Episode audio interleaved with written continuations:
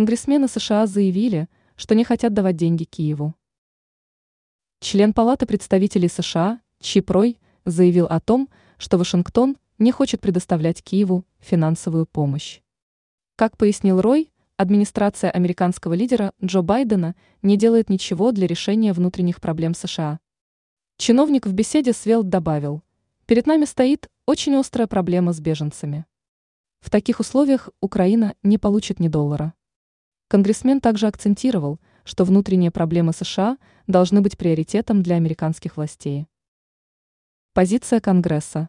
Рой заметил, что исключительно после решения государственных проблем Вашингтон может позволить себе переходить к урегулированию международных вопросов. Чиновник отметил, граждане нашей страны возмущены тем фактом, что мы продолжаем помогать Украине, а не себе.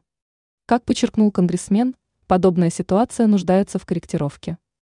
Ранее сообщалось, что Евросоюз призвали подготовиться к защите без НАТО.